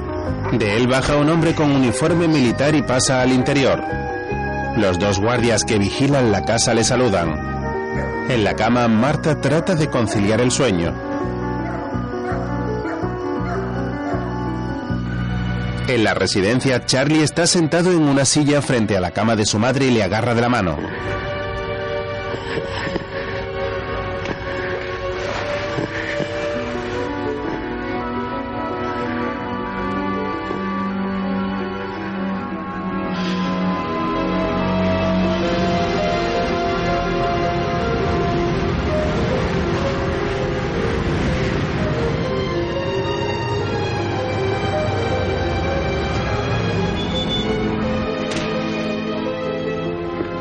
Al día siguiente vuelve al Hotel Miramar y se dirige a la El de recepción. los pájaros. ¿Quiere hacer más fotos? Vengo a pagar la cuenta del señor Montesinos. Hilario Montesinos. Dejó una habitación pendiente cuando ocurrió aquello. ¿Y usted quién es? ¿Y eso qué más da? Soy el que paga sus cuentas. No, no me suena. ¿Y a nombre de Enriqueta Aguirre? Nada. Nada de Aguirre, nada de Montesinos o nada de nada. ¡Eh! ¿A dónde va? Llama a la policía. ¿Me recuerdas? Arriba, Y la pareja que solía venir aquí por las mañanas. Bueno, aquí viene más de una pareja. Ya, pero la policía se llevó a la chica en una ambulancia. Sí, pero no fue la chica. Se llevaron al hombre. ¿Seguro que no la sacaron a ella en una camilla? ¿Qué dice? La chica salió por su propio pie con el jefe de la policía. ¿Es este hombre? Sí, este es. Por lo que hoy se pasó de la raya. Yo creo que el pobre estaba muerto. ¡Ese! Un cocinero y dos empleados van a por Charlie y forcejean con él. Más tarde, Sainz recoge a Charlie en la comisaría donde se encuentra detenido. Quítale las esposas. Tienes que acompañarme. Escúchame. Ahora no hay tiempo. Tengo algo importante que decirte. Han encontrado a Oliveira en una zanja en medio del bosque. ¿Eh? Debe llevar muerta ahí desde que lo secuestraron.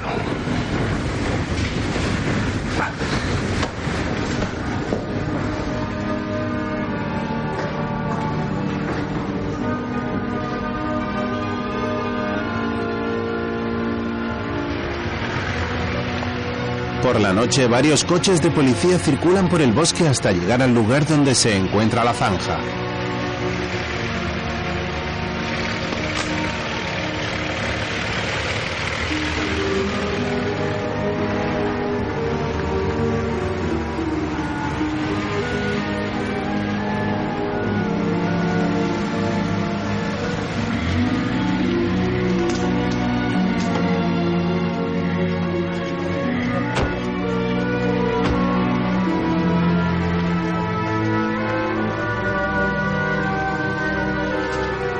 Camina hasta el lugar seguido de Sainz. A lo lejos ve cómo un hombre levanta la manta que cubre el cadáver y Marta lo reconoce.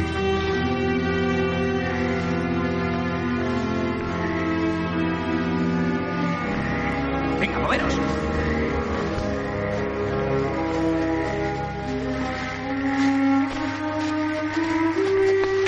Sacristán acompaña a Marta y al pasar junto a Charlie, este intenta acercarse. Que no tienes nada que hacer aquí.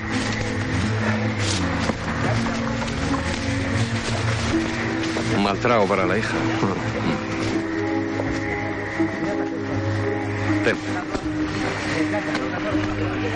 Creo que es todo. En comisaría con las prisas me olvidó devolvértelas. ¿Y esta foto? ¿Quién está con la chica muerta? Él también está muerto. ¿Cómo dices? Solo sé que murió justo antes que ella en un hotel de la costa. No sé por qué.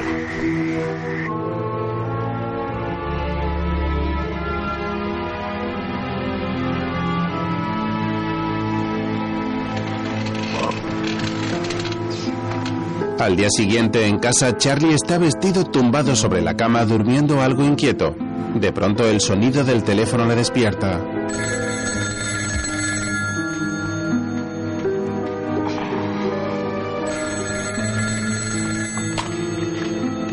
Sí. Sí, soy su hijo. sí.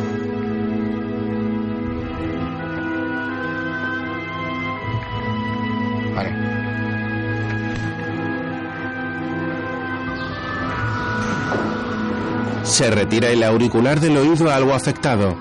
Después llega a la residencia de su madre. En una pequeña capilla donde hay dos ataúdes, una empleada le indica cuál es la caja donde está el cuerpo de su madre. Charlie se acerca y se apoya en una ventana que hay al lado, contemplando con gesto serio y afligido el féretro de su madre.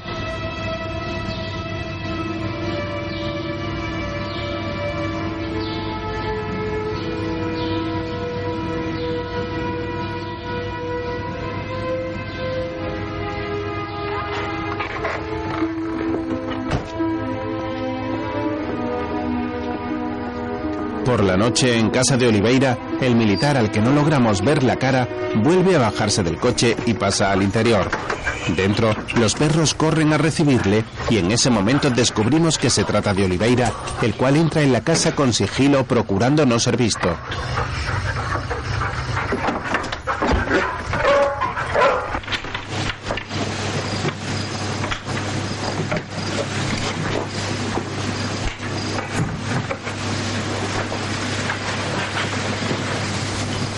Poco después entra en la habitación de Marta, la cual está dormida y le tapa la boca.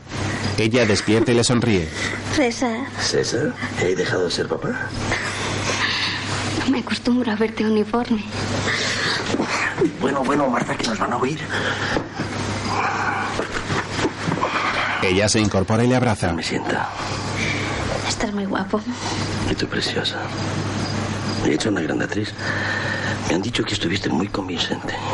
Sí, pues me temblaban las piernas. Mira, tenemos poco tiempo. Ya no voy a poder volver. Es muy arriesgado. Tienes que hablar con Charlie y darle mis instrucciones. Vamos a irnos.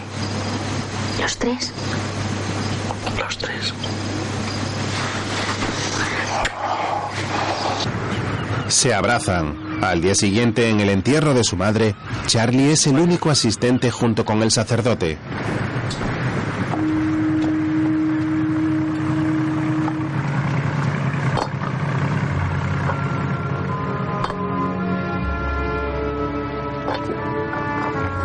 Mientras dos enterradores se dedican a tapiar la lápida, Charlie se aparta tratando de contener las lágrimas y camina por el cementerio ubicado a orillas del mar.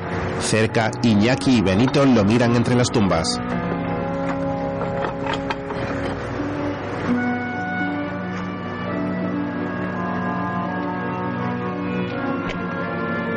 Al atardecer, Charlie mira un cartel en una pared de la calle donde aparece la cara de Oliveira dentro de un punto de mira. Luego camina en dirección a su coche aparcado en un paseo junto a la ría.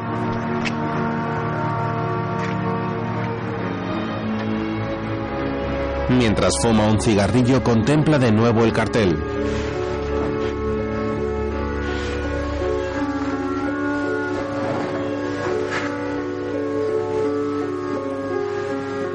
Luego Marta está dormida y Charlie entra en su habitación y se sienta en la cama junto a ella. Está despierta y le sonríe.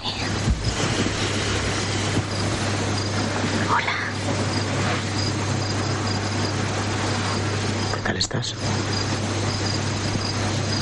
¿Dónde te has metido? La otra noche no pude decirte nada. Te dijo ese hijo de puta. Me parece que no está jugando con nosotros, Marta. no te preocupes. Pues es la verdad. Se han tomado el pelo. ¿Viste bien el otro día a tu padre en el bosque? Puede que fuera este. Le muestra la foto.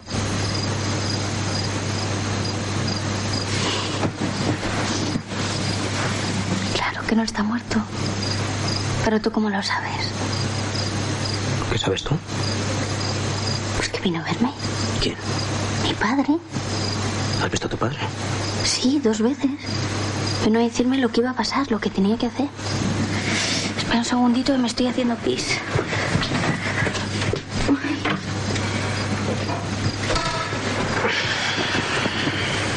Lo único que hice fue no mirar al muerto. Me daba un miedo. El caso es que se lo creyeron, ¿no? Tú me viste. A que estuve bien. Muy bien.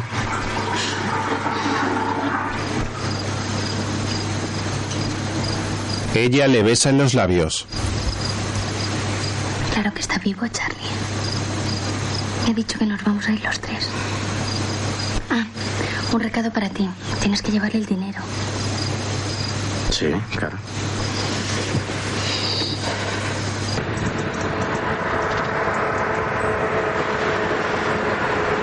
Al día siguiente, Charlie conduce su coche por una carretera entre las montañas hasta llegar a un monasterio.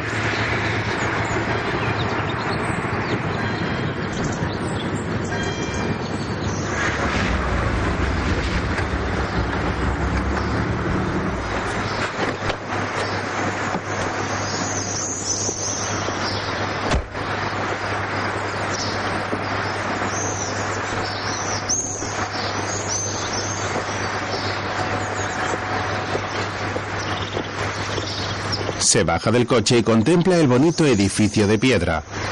Dos monjes vestidos de negro pasan por su lado y Charlie los mira con sospecha. Al poco a lo lejos aparece Oliveira caminando hacia él. Viste traje de chaqueta gris, camisa negra y un alzacuellos haciéndose pasar por sacerdote. Mejor que yo, desde luego. ¿eh? Es que tú no te imaginas lo aburrido que resulta estar muerto. Qué alegría en verte otra vez. ¿eh? Tienes mala cara. ¿O es que tú no te alegras de verme? Claro. Te lo he hecho pasar mal. A los dos. A Marta la ha convertido en cómplice. A mí un imbécil. Imbécil y cómplice. Charlie, eso ya forma parte del pasado. Ahora tenemos que desaparecer los tres. Pero antes tienes que dejar muy claro que entregaste el dinero para el rescate. No vas a seguir jugando conmigo, jefe. Vamos, hombre.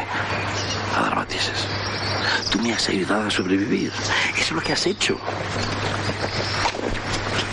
Y todo para quedarse con el dinero de unos campesinos. No, para salvar mi vida. Y a Katy. Había que matarla. No vas a decirme que Katy y su amigo eran unos angelitos, ¿eh? Venga, no pongas esa cara. Vamos a por el dinero. No le he traído. Charlie, ¿y eso por qué? Muy mal hecho. ¿Te has asustado? Entonces es un ataque de honradez. ¿A quién vas a dárselo? ¿O te lo vas a quedar tú? Te dije que en ese botarate no se podía confiar. Llega Sacristán. Yo te dije que el farol era demasiado arriesgado. No me jodas, César. Era una buena jugada, ¿o no, Charlie? Tú estás muerto y el dinero lo tiene ETA. Es muy tarde para arrepentimientos. Lo mejor es que traigas el dinero cuanto antes, ¿eh? Charlie saca su pistola y apunta a Sacristán. ¿Me vas a matar? Vamos, Charlie. No hagas tonterías. Anda. Dámela, hombre. ¿eh? Bien. César le quita la pistola. Además está cargada. ¡Cabrón!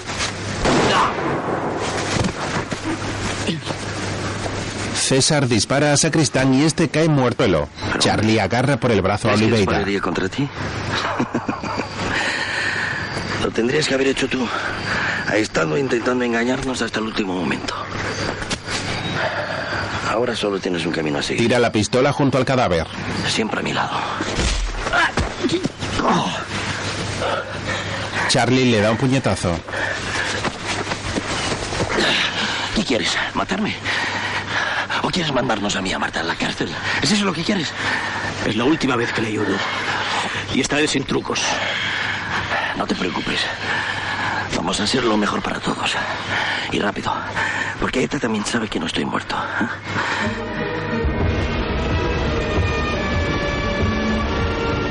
Por la noche, Charlie conduce bajo una fuerte lluvia por una carretera apenas iluminada. Abatido por el cansancio, sus ojos comienzan a cerrarse y un camión que pasa cerca le alerta.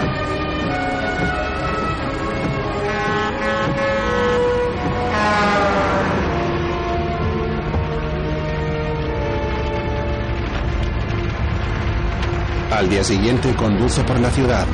Al llegar a un cruce de calles, mira un taxi que pasa junto a él en sentido inverso y descubre a Marta sentada en su interior. Rápidamente cambia el sentido de la marcha y se dispone a seguirlo.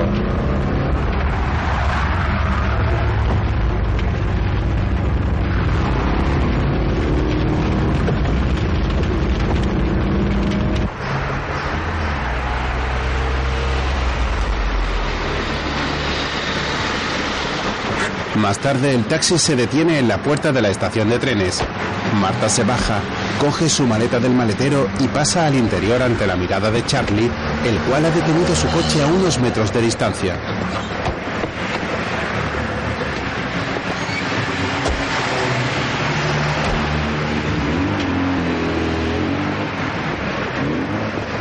Charlie se baja del coche y entra en la estación.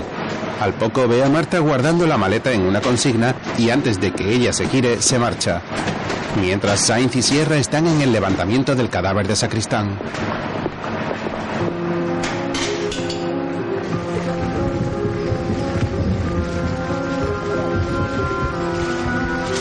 No entiendo qué vino a hacer aquí.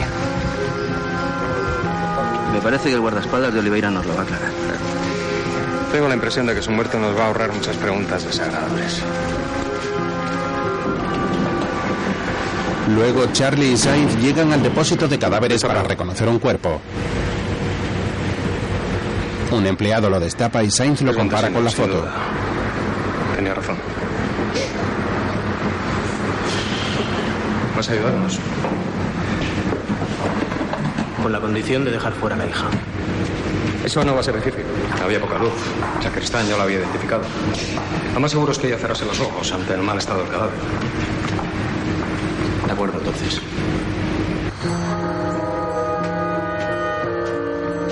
Por la noche, Charlie está en el porche de la casa sentado fumando un cigarrillo y Marta se le acerca y se sienta a su lado. Le dije a César que si no venías no contara conmigo.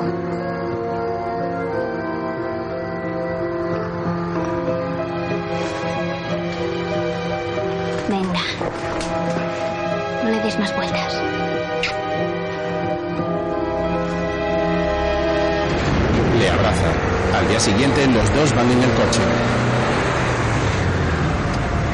Vamos, Charlie. Alegra esa cara. Ya verás cómo todo sale bien.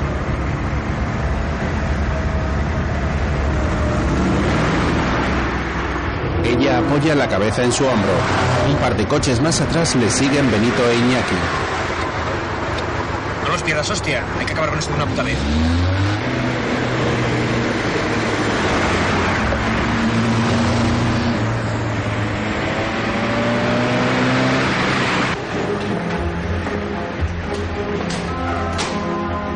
En la estación, Oliveira llega a la consigna y recoge la maleta que dejó Marta. A continuación, camina con tranquilidad hasta llegar al mostrador de facturación.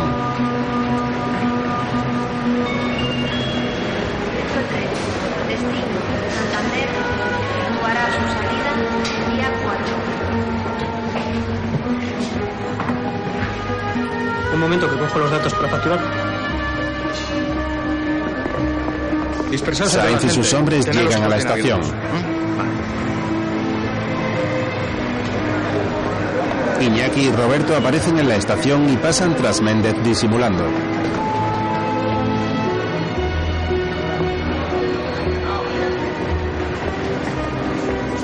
Oliveira entra en una tienda de revistas y compra un periódico. Mira la portada en la que aparece el titular. Un comisario de Bilbao aparece muerto en la Sierra de la Demanda. Marta y Charlie caminan por la estación hasta que ella ve a su padre a lo lejos.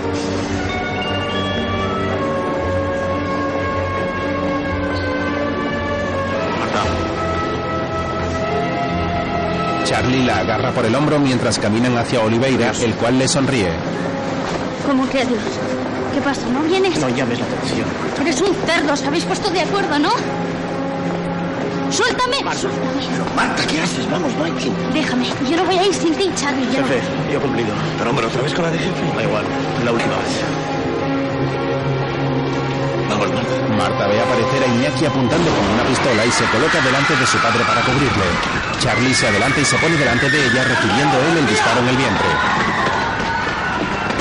Iñaki intenta huir. Méndez le dispara matándolo en el acto. Sainz acude corriendo a ellos. ¡Déjame! ¡Déjame! Charlie, Oliveira se marcha. Charlie. Charlie.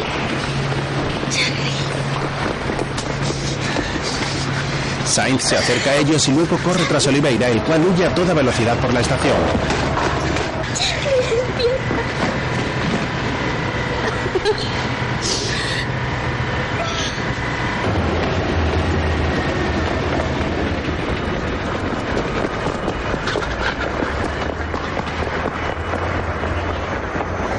Oliveira corre ahora por el andén de la estación y luego salta a la vía.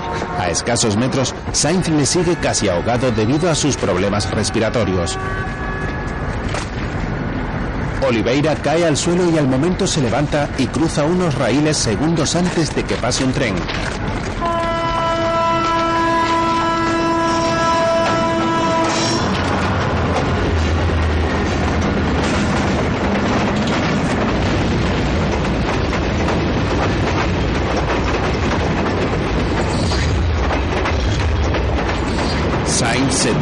Suelo y logra ver los pies de Oliveira al otro lado del tren. De pronto da un salto y consigue subirse en él.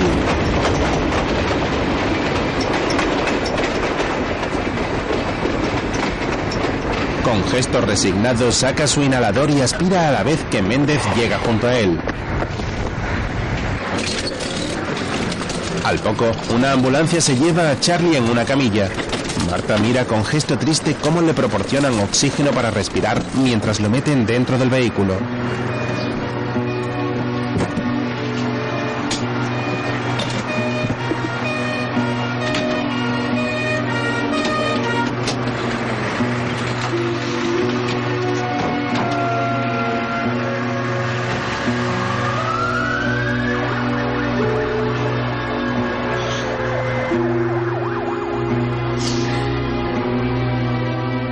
Vez que la ambulancia se marcha, Marta rompe a llorar.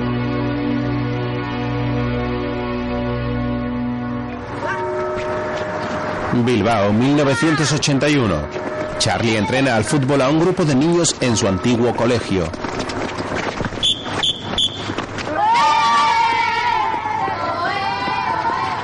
Bueno, el próximo día hacemos equipos mixtos, que si no las chicas no ganan siempre.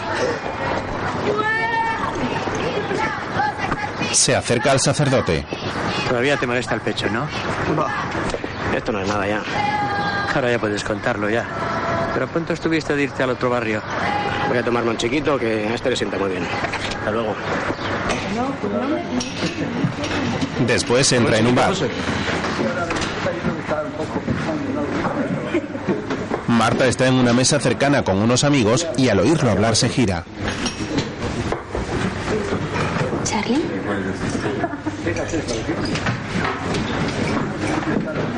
¿Desde cuándo estás fuera? Pues seis meses hace ya que salí del hospital. ¿Qué tal estás? Bien. Nada con estos, que nos vamos a Donostia a un concierto. ¿Tú cómo estás? Bien. ¿Tu padre qué tal? Bien, bien también. Que no lo veo nunca, pero bueno. No te puedo decir dónde está. No, no, no, ni yo quiero saberlo tampoco. Vamos, Marta. ¿Qué es Arturo? ¿Arturo? No. ¿Cómo te acuerdas? Como para olvidarlo, ¿no? No, no se puede olvidar. Yo no lo he olvidado. Yo tampoco. Marta, vamos yendo. Venga, mujer, que van a empezar el concierto sin vosotros. Sí. Bueno, pues ven a verme. Sigo viviendo donde siempre.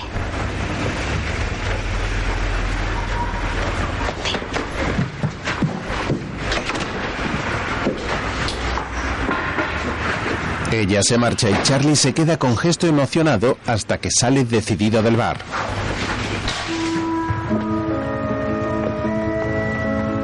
Al poco, Marta baja unas escaleras que conducen a un paseo junto a la ría donde le esperan sus amigos en moto.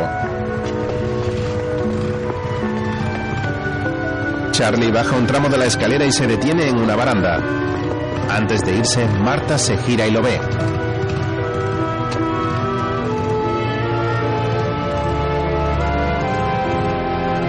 Se sonríen desde lejos una última vez hasta que finalmente ella se monta en la moto y se marcha con los demás.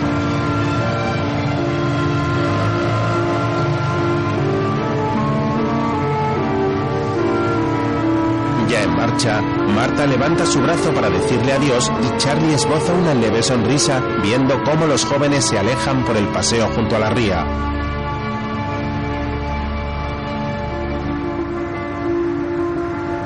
Comienzan los títulos de crédito.